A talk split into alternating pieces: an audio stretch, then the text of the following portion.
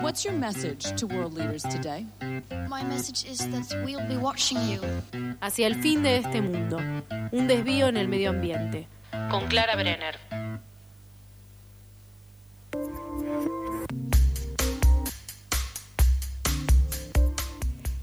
Hola, seguimos aquí en eso que falta, siendo las 15.08 y ya tenemos con nosotros a Clara Brenner para hacer su columna hacia el fin de este mundo y hoy hay una invitada muy especial, así que les abro el micrófono a las chicas para que entren. Hola. Buenas, tenemos el lujazo de tener a Mila acá con nosotros, ella es activista y creadora del Bulbarnés. Chan, chan, chan. Espectacular. Hola, muchas gracias. Mila, ¿nos querés contar qué es el Bulbarnés? ¿Cómo no? Bueno, gracias, me encanta estar en este espacio. Y Bulbarnés es un arnés de lencería, o sea, como si fuera una bombacha, que sostiene el campo profiláctico. ¿Eso qué quiere decir? Que es una solución para que las personas que tenemos vulva podamos eh, tener el derecho y la salud sexual, o sea, para el sexo oral o para el sexo con otra persona con vulva, que tengamos una forma de cuidarnos de infecciones y enfermedades de transmisión sexual. Eh, en el, el, campo profiláctico en sí, en Argentina hoy, es un preservativo de pene cortado al medio, que eso forma un rectángulo de látex que ojalá pronto deje de ser de látex porque es muy malo para la salud. Y los profesionales de la salud lo que recomiendan es que lo sostengamos con la mano sobre la vulva para el sexo oral o el sexo con otra persona con vulva y eso claramente es absolutamente inviable, eh, no es seguro y no te motiva nada a cuidarte. Entonces hace ya dos años que arrancamos con esta idea y hoy ya tenemos estos arneses que lo que tienen son unos brochecitos donde enganchas el campo, entonces te queda cómodo, tenés la mano libre y puedes gozar y disfrutar sin tener que estar usando las manos para eh, tenerte el látex sobre la vulva, digamos. Hermoso. Y quizás hay algunas personas que están escuchando del otro lado que no saben, pero no existe otra alternativa eh, para, para, cuidarnos, ¿no? Más allá de eso, de sostenernos y chupar un pedazo de látex, que no suena muy placeroso ni sensual. Eh, así que nada, esta es una solución que fue inventada en este aquí y ahora y con, o sea, como respuesta hacia la falta, ¿no? Esto de en vez de esperar que aparezca, accionarlo. Y esto me parece hermoso porque creo que es lo que plantea un poco los activismos. Totalmente. Eh, bueno, de hecho, Clary y yo nos, nos conocemos del activismo socioambiental y a mí me pasó que desde el 2019 que estoy en el activismo y reclamando cosas obvias, ¿no? Como dejen de quemar un humedal, ¿no? Dejen de, de, destruir nuestro ecosistema y ver que los intereses del Estado eran otros y que no iban a activar las soluciones que necesitábamos que no las estaban activando. Eso al principio es muchísimo enojo cuando empezás a activar y después llega un momento que es como, bueno, ¿cómo lo transformo, no? Y de hecho, esta solución no es, eh, yo no es que, era activista de, del colectivo LGBTQ ni que estaba por ahí, sino que vi una falencia tremenda que me afectaba a mí en mi vida, porque también me vinculaba con mujeres, y dije, no puede ser, o sea, no puede ser, tengo que hacer algo, ¿no? Como ese enojo que se transforma de pronto en acción, y decís, che, si no lo hacemos nosotros no lo va a hacer nadie. Y de hecho pasé como un año con la idea en la cabeza, creyendo que alguien lo iba a hacer, como diciendo, esta, si ya vino la idea a mí, alguien más la tiene, alguien más la está haciendo, ¿no? Como esa idea de ya va a salir, ya va a salir. Y después de un año dije, no, listo, ya la hago yo. Fui al taller, agarré unos elásticos y empecé a coser.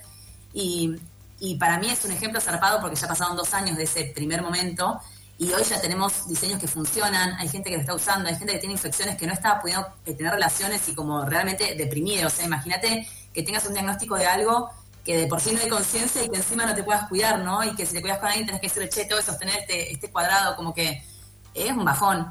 Entonces, el ejemplo total de decir, che, las soluciones las podemos activar nosotros, ¿no? Y realmente es así, como tenemos que activar nosotros. Y de pronto eh, que, que, después sí se tomen políticas y que el Estado las tome, pero que no esperemos que ellos tengan las buenas ideas y las hagan porque claramente no está saliendo de ahí nada, ¿no? Yo tengo una pregunta y que un poco deslizabas, ¿no? De los usos que están teniendo y las devoluciones, como un poco saber eso, qué devoluciones tuvieron de esas primeras usuarias, usuarias que confiaron en, este producto, en este proyecto hermoso que llevaron adelante. Y bueno, saber, ¿qué, ¿qué, les están diciendo sobre el bulbo arnés? Bueno, la verdad que las devoluciones siempre fueron fantásticas. De hecho, yo lancé en Instagram en medio del proceso, o sea, cosiendo en mi casa, lo empecé ahí a, comunicar y siempre muchísimo apoyo. Y apenas en los primeros, sí, hubo gente que ahí reconfió y compró. Y la mayoría de las personas, la, las primeras que lo usaron eran las personas que ya tenían alguna infección y que las evoluciones se dan como real, me cambiaste, o sea, esto viene a, cambiar mi vida, o sea, estaba entrando en una, como que no estaba viendo la luz y, y esto viene a cambiar y, y, que en el uso, o sea, bueno, también eh, yo puedo decirlo, que funciona genial, o sea, realmente, ¿no? No se corre, no se rompe, no se siente, no, no molesta, es como algo que, que queda súper cómodo y está buenísimo porque también es eso, de pronto, bueno, ¿cómo motivamos al cuidado? Porque más viniendo acostumbradas a que no usamos nada, es todo súper práctico, súper no pasa nada, bueno, ahora sí, vamos a cuidarnos, ¿no? Entonces tiene que hacer algo que motive, que, te den ganas, que no sea como algo re complejo o feo, ¿no?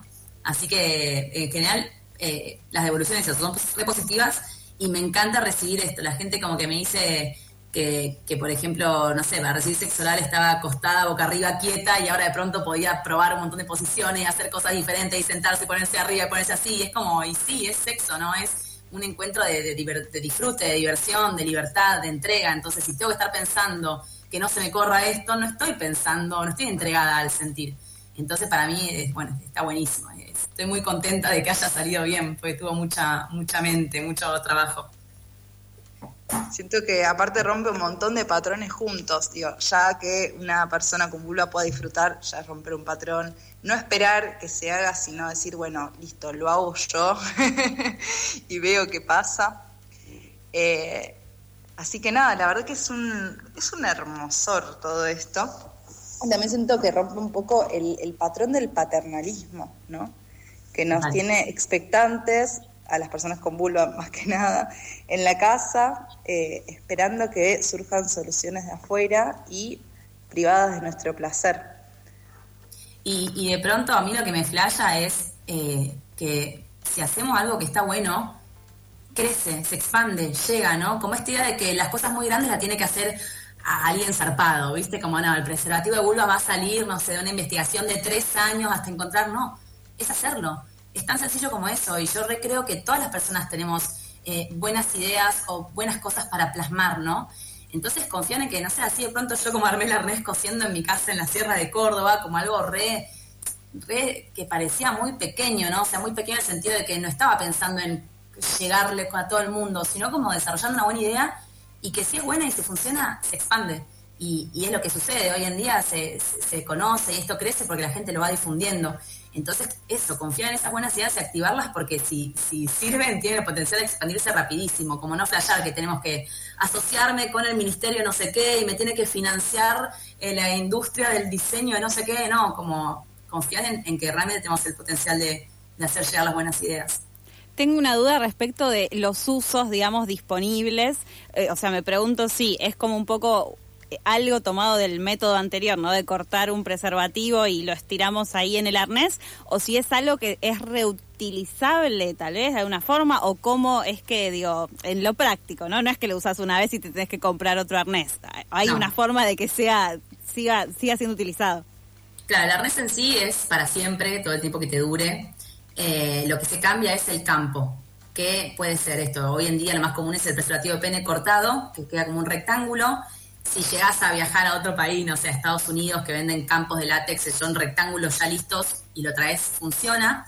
Eh, también está la opción de usar guantes de nitrilo que se cortan eh, y quedan como un rectángulo con un dedo hacia adentro, que eso permitiría penetración de dildos o de juguetes un poco más grandes, porque lo que sí tiene preservativo es que es para sexo oral, para tocar, para frotar, eh, siempre usando lubricante, y de a un vulva arnés, o sea, látex con vulva, no pueden haber dos eh, juntos.